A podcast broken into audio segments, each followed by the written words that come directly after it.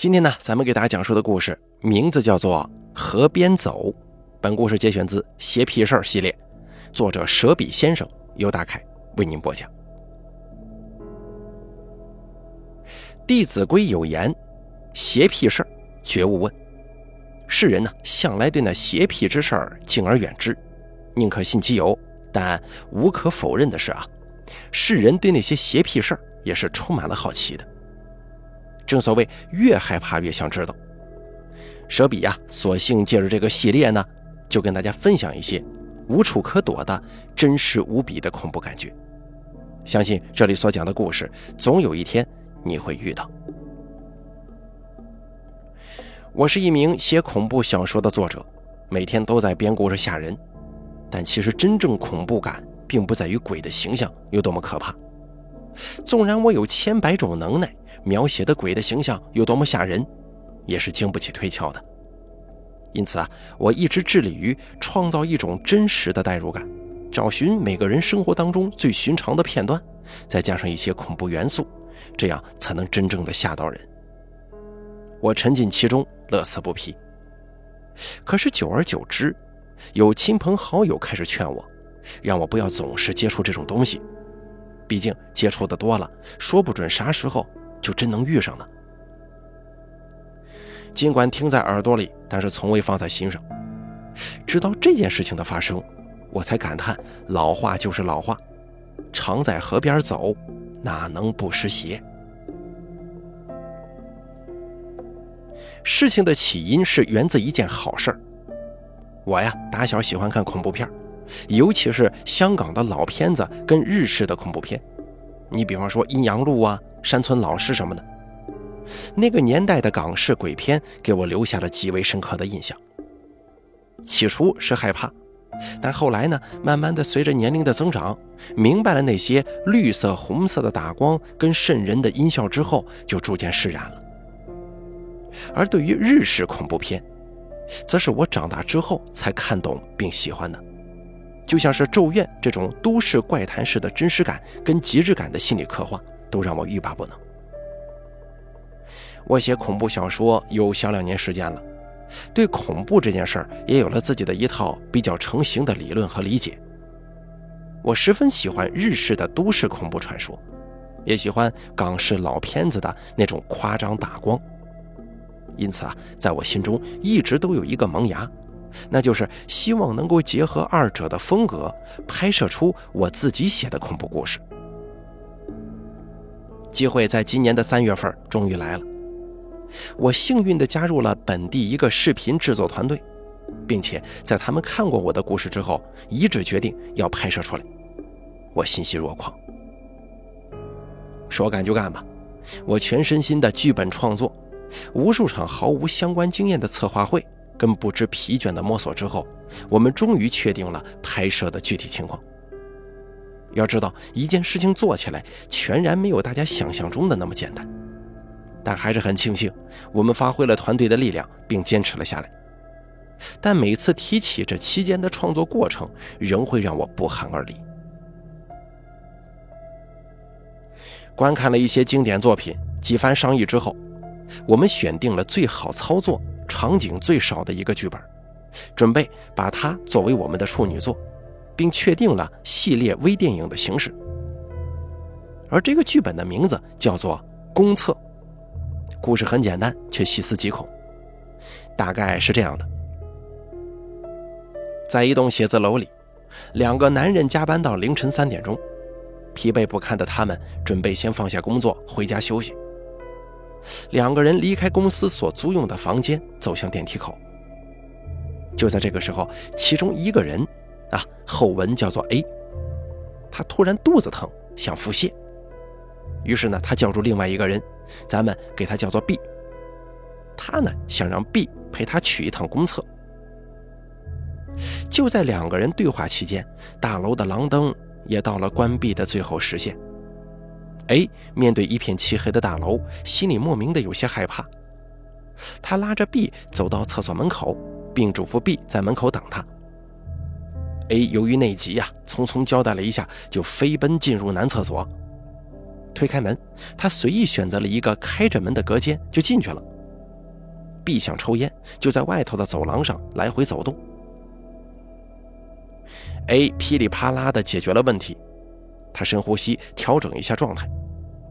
就在这个时候，他突然听到隔间门外的小便池开始自动冲水了。凌晨三点钟的大楼公厕，周围太安静了。A 的心中有些莫名的害怕，于是就试探性的跟 B 进行交流，以缓解恐惧的心理。A 问 B：“ 刚才是你进来了吗？”B 抽着烟说：“没有。”A 有点慌了。他坦然的跟 B 透露了自己的恐惧。B 听完之后说：“其实更吓人的事儿还没有跟你提过呢，这个厕所曾经死过人。”与他们同租在这一层的一家小额贷款公司里，一个女职工由于欠债太多，心理压力过大，在这间公厕上吊死了。死的时候身着一身红衣。A 听完之后觉得更恐惧了。就想赶紧提裤子走人，他匆匆用掉了随身带着的所有厕纸，站起身提上裤子。可是就在这个时候，腹泻的感觉再一次袭来。A 衡量了一下，无奈的再次褪下裤子蹲下，又一次解决了问题。可是这回 A 翻遍全身也没发现多余的纸巾，他只得向外头的 B 求助。他一共叫了三声。B 都没回应。公厕里异常安静啊。就在 A 有些生气的时候，突然听到一阵轻微的高跟鞋的声音，像是一个女人慢慢的走进了男厕。那脚步声离 A 所在的隔间越来越近。A 害怕极了，他极力的向后仰着身体说道：“你把纸从隔间下面的空隙当中递递进来吧。”只见一只煞白煞白的手缓缓地从下面伸了进来，指尖、手指、手掌，还有一截鲜红的衣袖。而 B 在外头听到了 A 要纸的这个求助，只是 A 的声音听起来十分奇怪，因此 B 拿着纸走进男厕所的时候，不自觉地放慢了脚步，嘴里轻声问着：“你在哪个隔间呢？”可是 A 却迟迟没有回应。B 也有些生气地说：“行了，别闹了，你在哪儿啊？”这个时候，仿佛从旁边的女厕所中飘来一个回答的声音：“在这儿。”B 转身，以为 A 在跟他开玩笑，所以他应该是故意进了女厕所吓唬人的。他壮了壮胆子走进女厕，再问了一次：“你在哪儿啊？”一个奇怪的声音回答：“在这儿呢。”B 确定了隔间之后，忽然不敢把手伸进去了。他的目光停留在隔间下面的空隙处，说道：“我我把纸放在这儿，你自己伸手出来拿吧。”只见一只煞白煞白的手缓缓地从下面伸了出来，指尖、手指、手掌，还有一截鲜红的衣袖。到这儿，故事就结束了。我想把这个系列故事做成都市恐怖传说的感觉，整个片子的节奏采用日式叙事，缓缓道来，铺垫好氛围。打光呢，则借助港式鬼片的蓝光绿光混合的方式，夸张突出。我们特意采购了专门的灯光，买了色卡，不厌其烦的一遍遍调试。由于整个故事的时间节点设置在夜晚。因此，我们必须在夜里进行拍摄。三月下旬，天黑的已经有些晚了，我们只能耐心地等待着夜晚完全黑下来。记得那几天，我们几个主创就坐在那间写字楼二十楼的玻璃窗前，静静地看着夕阳缓缓落下，心里填满了躁动跟莫名的不安。不知道为什么，总觉得事情不太对。好像做这件事之前缺了什么似的。拍摄的第一天，几盒碗面贿赂了大楼的值班保安，然后向二十层的其他租户解释清楚情况。再就是灯光全部架起来，我们五个人就带着唯一的一台夜景摄像机，一头扎进了写字楼的公厕。这间公厕相对而言还是很宽敞的。但是考虑到人多会挡住灯光，因此我们还是只留了导演、摄像跟演员在厕所里头，其他人等撤出来等待，以便提供相应的道具帮助。调试好了灯光的位置，按照设计好的镜头开始拍摄。拍完一个镜头之后，我们团队会现场聚集在一起观看，共同讨论决定这一条是否达到要求。而这整个过程之中，会有一名剧照跟随记录。在拍摄的过程当中，我们发现不能借助厕所自带的吸顶灯发出的光源，否则会显得很不自然。因此呢，所有的光源必须来自于我们架设好的灯光。这个剧本灯光设计是以深蓝色为主，在 B 出场的时候再辅助以绿光。所以在没有正常光源的情况之下，整个厕所是漆黑一片的，只被蓝光跟绿光阴森的笼罩着。再加上公厕外墙上洗手盆上方的镜子，整个环境啊显得十分诡异。拍摄当中有几个不明情况的人回公司加班，从走廊上经过的时候看上一眼，就吓得赶紧离开了。我们拍完了几个镜头之后啊，就先把镜头导入电脑，准备看看效果，顺便把刚才拍的剧照看了一下。就在大家看着令人欣喜的镜头效果，感到无比振奋的时候，灵异的事情也悄然开始了。剧照一张接着一张的在电脑屏幕上闪动，我们五个人嬉笑着看每一张照片，指手画脚。可是突然，我们的剧照同志喊了起来：“哎，停！”我们还在嬉闹着，被他这一嗓子着实吓了一跳。停一下，往回翻，再翻，对，就是这张。他颤抖着用手指指着电脑屏幕，身体不自觉的还往后退了几步，嘴角微微抽搐。怎么了？别闹了。我们几个人看着他的表情，不免觉得背后一阵阵发凉。这不就是一张普通的照片吗？怎么了？我说着，再次把目光移向那张照片。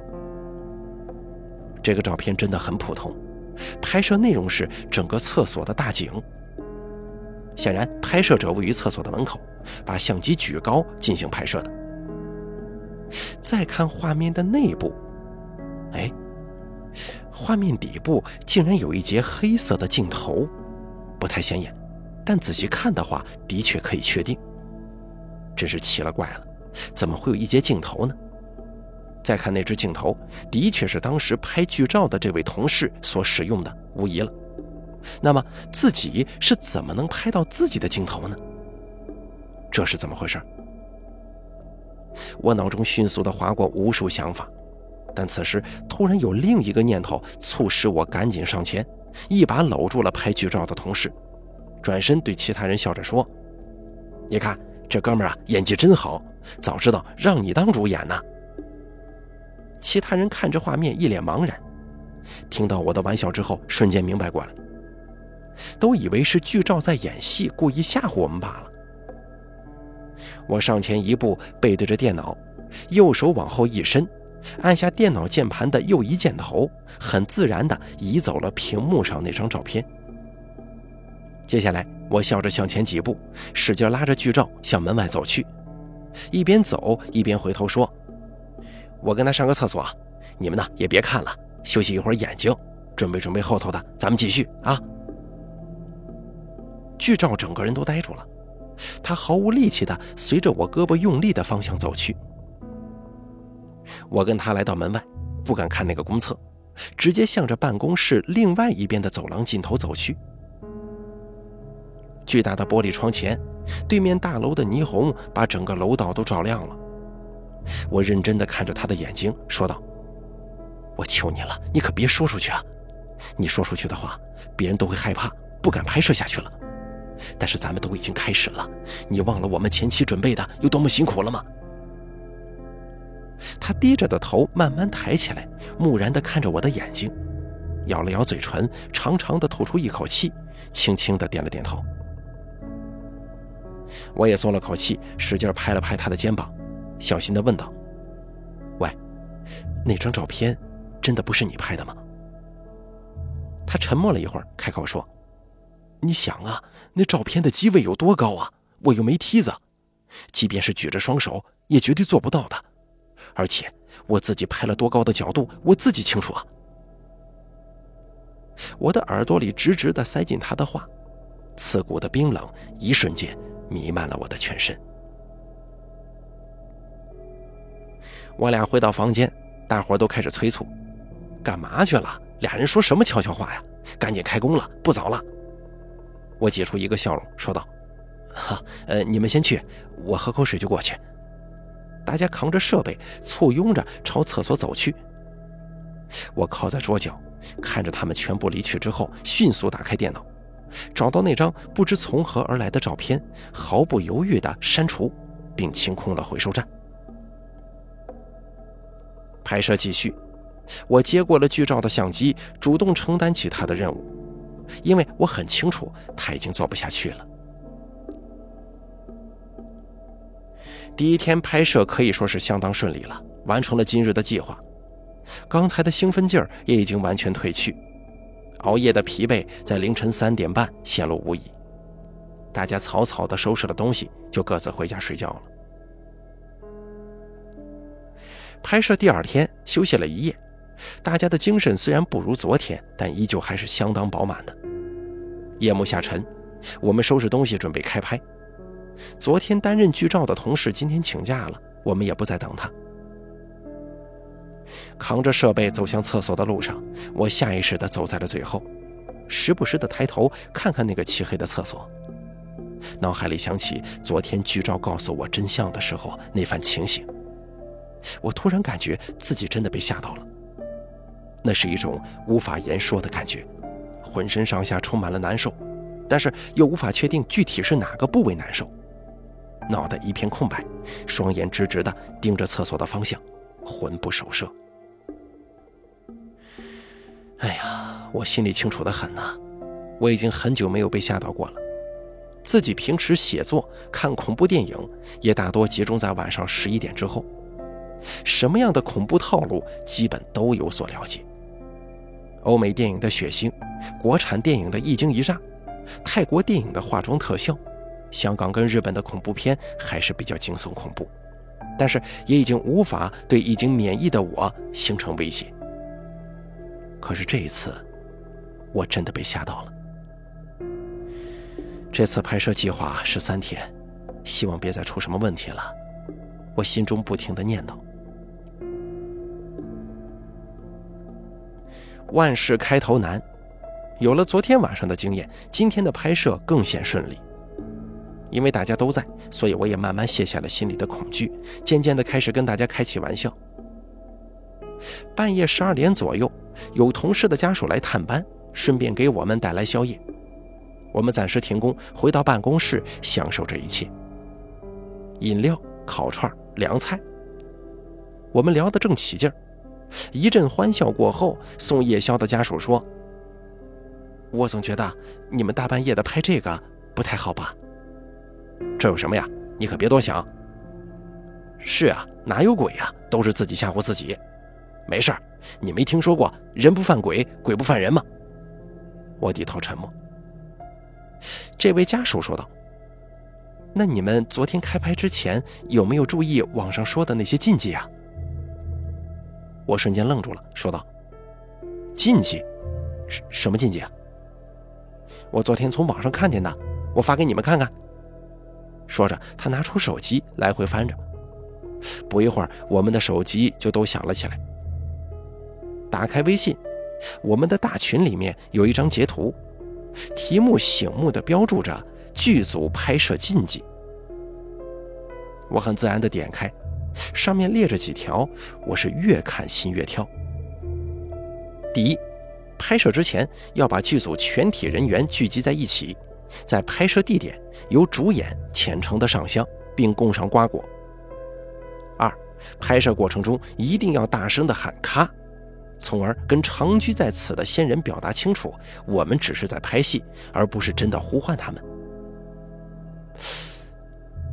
我我是真有点不敢看下去了。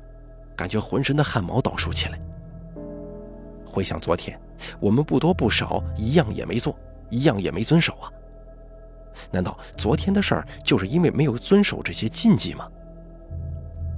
我脑海当中不断的浮现着各个大型的影视剧组每次拍摄之前都要上香的画面，而那间闪着蓝光跟绿光的公厕，仿佛在向我招手。哎呀，越想越觉得恐怖啊！感觉自己脑袋嗡嗡作响，喉咙不停的滚动，干咽着唾沫。大家读完了图片的内容，一瞬间陷入了沉默。还要继续吗？会不会真有什么事儿？我要不要说出昨天晚上那个事情呢？还是导演率先打破沉默。既然都这样了，咱们无论如何也得拍下去啊！对呀，必须要拍呀！这网上的东西也不一定都是真的吧？对，得拍。我抬起头，看着大家伙坚定的神情，一阵莫名的感动涌上心头。那位家属耸耸肩膀，表示无奈，转身拿起碗筷、外套，准备离去。我看着他的背影跟拿起衣服的动作，一股寒气瞬间爬满了我的全身。那件衣服。家属手中的那件外套，竟然是一件大红色的披肩。他的手今天格外白，从红色的披肩里伸出来，像极了我们电影的最后一幕。我感觉整个人都沉入了冰点，那种没来由的恐怖感将我彻底冻僵。我们几个一起起身，将家属送到电梯口。走廊里的灯可能被巡楼的保安关上了。家属穿的那件大红色的披风，在电梯按钮发出蓝光之下格外显眼。电梯来了，他走了进去，我们挥手告别。朋友们都回头准备离开，可是我却下意识的又看了他一眼。他穿着红色披风，在电梯门即将合上的那一瞬间，对我露出了一个无比诡异的微笑。我感觉自己的承受力已经到达极限了，汗珠大颗大颗的从额头上往下滚，一阵阵眩晕感从脑袋里涌上来。我小心地扶着墙壁，一步步地往办公室的灯光处走去。在楼道口的时候，我又犯贱一般的看了一眼那个公厕，一片漆黑当中突然泛起了蓝光，像是我们不好的蓝色灯光被谁给打开了一样。我一下子停住脚步，使劲稳定自己的心神，扭过头，用上全身的力气，快步跑进办公室。砰的一声关上门，我大口大口喘着粗气。朋友们见状，赶紧围上来问我：“怎么了？”我眼中看着他们的样子，可是嘴里却什么也说不出来，因为我分明看到，我们的灯此刻正安静地摆放在办公室里。也就是说，此时公厕里应该是没有灯光的。那么刚才的蓝光，由于我的不舒服，今天提前结束了。朋友把我送回家，看到我情况稳定之后才离开的，并嘱咐我有事打电话。我没有洗漱，衣服都没脱，就躺在床上，用被子把自己裹紧，蒙着头，一根手指头一点缝隙也不敢露出去。好像只要待在被子的包裹范围内，就能保证安全一样。第二天清晨，朋友关心的电话把我吵醒，我睡意朦胧的接起电话：“喂，你昨天晚上怎么了？”我一下子清醒过来：“昨晚，没事啊，可能是这几天熬夜熬的吧。”“啊，我觉得也是，你可真是吓到我们了，还以为是没管那些禁忌遭报应呢。”朋友渐渐的笑了，可是我却笑不出来。那个，我突然想说什么，啊？怎么了？那个，昨晚你媳妇儿确实有点吓到我了。她穿的那件红披风，让我不自觉的想到咱们片子最后的女鬼了。你说什么呢？我媳妇昨天晚上穿的明明是一件黑色的披风吧？她哪有红色的？喂。你真是中邪了吗？我拿着电话的手一下子松了，手机从手掌内滑落，磕在地上，摔碎了屏幕。我起身坐在床上，双手抱着脑袋，沉默了。前期筹备的时候，整夜整夜讨论的画面在脑海当中不断浮现，大家热火朝天的情形一幕幕上演。但是每个画面当中，都有昨晚的红披风和诡异的微笑。不知道过了多久，我坚定地从床上站起来，弯腰捡起手机，挨个给朋友打电话，约他们中午在办公室集合。我有事要说，必须到场。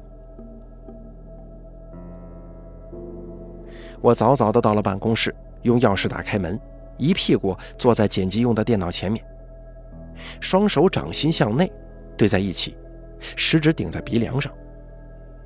可是不经意间，右手手肘碰到了电脑的鼠标，电脑屏幕一下子亮了。我本来闭着眼睛，却被眼前的亮光吸引，本能的睁开了。随着电脑屏幕上的画面越来越清晰，我一下子就向后翻过去，连人带椅子来了个后滚翻。因为屏幕上分明是我前天已经删掉的那张灵异照片。我顾不上身上的疼痛，爬起来向着门口急切地跑。正要出门之际，跟一个正要进门的朋友撞了个满怀。他一把把我拽住，问道：“你你这是怎么了？”我不敢回头，伸手向后指着电脑的大致方向，手指使劲点着。朋友把我安顿在一旁，探身走向电脑屏幕。怎么了？有什么问题吗？照照片，照片呢？哪有照片呢？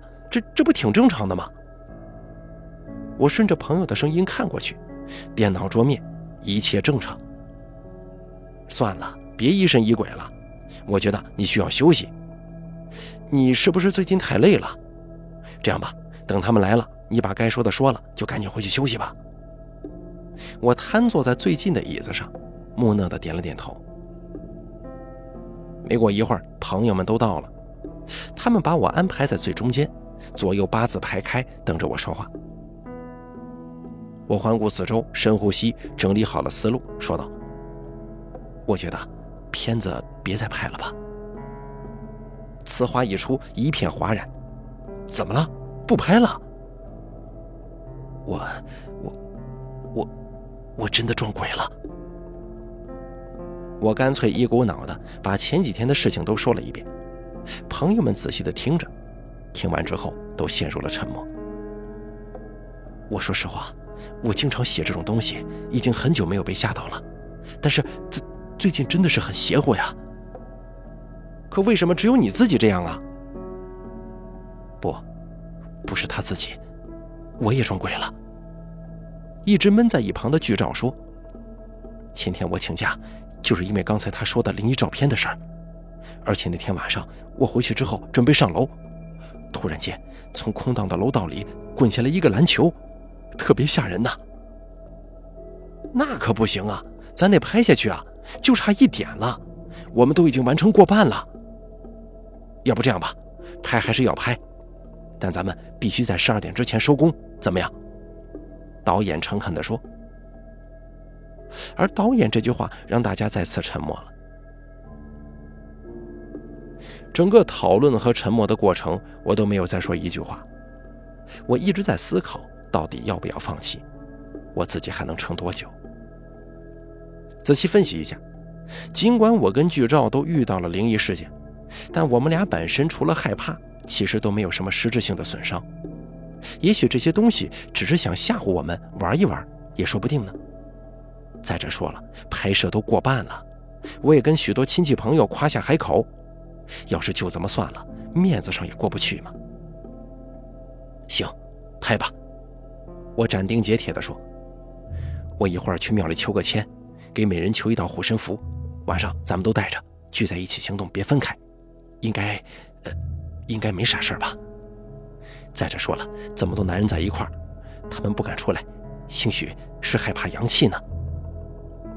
大家目光齐刷刷地聚在我身上，看着我下定决心的样子，慢慢的开始点头赞同，一个、两个，甚至到最后，剧照也表示同意。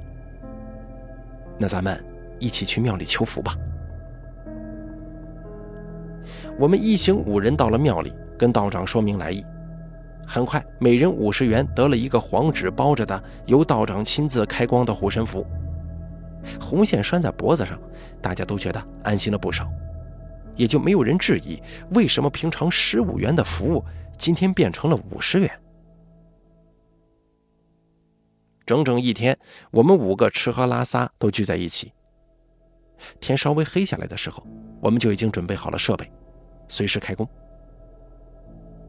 站在那间公厕门口的时候，大家不自觉地把护身符从衣服里拿出来，露在外面。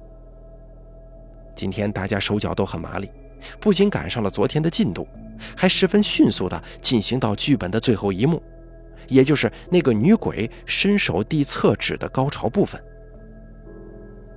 我跟大家一样，以为事情到这儿就结束了。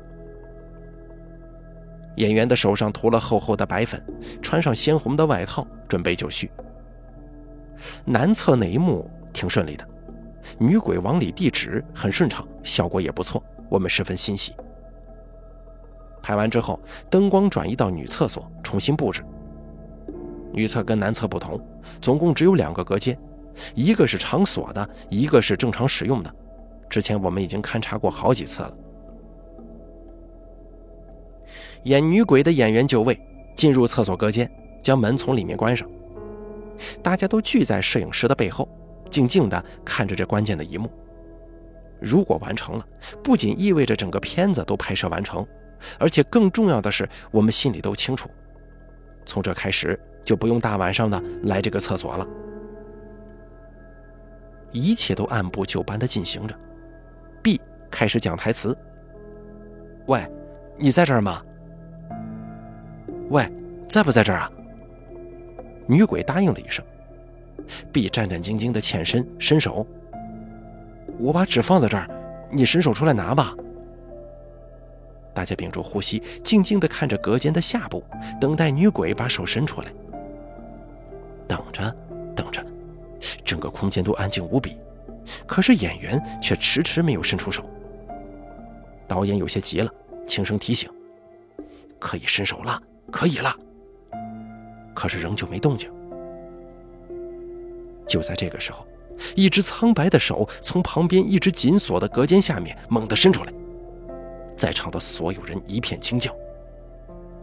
那只手瘦长无比，有一截红色的袖口，的的确确不是我们当时为演员准备的那套服装。这个时候，灯架、摄像机什么都顾不得了。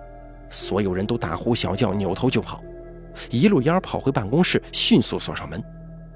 大家靠在一起，不敢动，也不敢讲话。就在这个时候，房间的灯猛然熄灭，又是一阵惊叫。我们赶紧掏出手机照明，不能待了，赶紧走吧。你敢出去吗？那那也不能在屋里待着吧？对呀，大家一块出门，迅速跑到电梯口，乘电梯下楼。我数一二三，就开始行动。导演还是很理智的。预备，一、二、三，走！我们五个人迅速打开了门，冲在最前面的人迅速按下电梯。由于时间已晚，电梯无人乘坐，因此很快就到了我们的楼层。叮咚一声，电梯开了。我们五个人迅速地跑进电梯，拼命地按着关门键。电梯门缓缓地关闭，缝隙越来越小，而就在马上要关闭的一瞬间，门突然向着反方向重新打开。我们五个人重新暴露在一片黑暗的面前，不论怎么按电梯的关门按钮，门始终是开着的。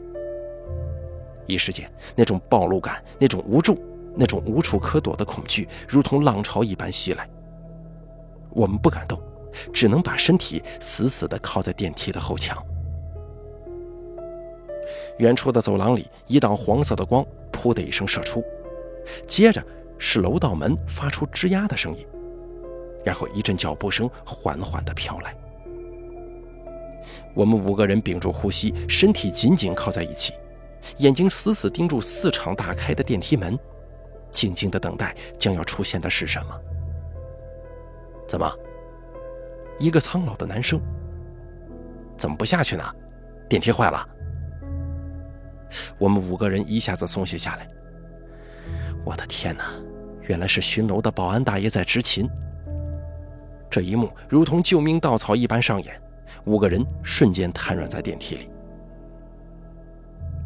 借着大爷给壮的胆子，我们打开了楼道跟公厕里所有的灯，迅速把设备全部收回，一边向大爷道谢，一边撤退。草草的把设备锁进办公室之后，我们就离开了。这件事过后，谁也没有再提。办公室我们也有一周的时间，谁都没去。再三考虑，我们一致决定搬出这座大厦。毕竟这样的事情说起来轻描淡写，但只有亲历者才能体会那种令人窒息的感觉。直到将近一个月之后，地方换了，生活再也没出现什么异象，我们才开始尝试剪辑这部片子。这项工作，我们打算相约在阳光明媚的白天，一起聚在办公室进行。那天早上我去得很早，打开办公室的门，一缕阳光从窗户投射进来。逆着光，我能够看到纷扬的灰尘。一个月的沉淀，没有写恐怖小说，也没有接触任何灵异的东西，心里的恐惧也消散的差不多了。我坐在椅子上，打开了剪辑用的那台电脑。开机画面、音乐、桌面图标一个个跳了出来。我打开剪辑软件，来回翻着素材，想看看最后女鬼伸手递厕纸的镜头。前面交代过了，按照我们的经历，最后一个在女厕伸手的镜头是没有的。我根据显示的缩略图浏览着，突然我的目光锁定在最后一条素材上。强烈的好奇心驱使着我把脑袋往前凑，想看清楚，可是手却一不小心按到了空格键，这条素材开始播放了。画面锁定在女厕常用隔间下面的空隙处，导演接着就开始不耐烦地催促：“可以伸了，伸呐！”一只苍白的手十分正常地从下面伸了出来。接着便是画面强烈的抖动，跟我们的尖叫声。这，我惊住了。阳光照耀之下，本应该暖融融的身体一下子冷了下来，整个后背都在冒凉气。我分明记得，当时演员不知道为何原因，迟迟没有伸手的呀。但是画面当中却分明有手伸出来了。这到底是怎么回事呢？好了，河边走的故事演播完毕，感谢您的收听。本故事节选自《邪僻事》，作者舍笔先生，由大开为您播讲。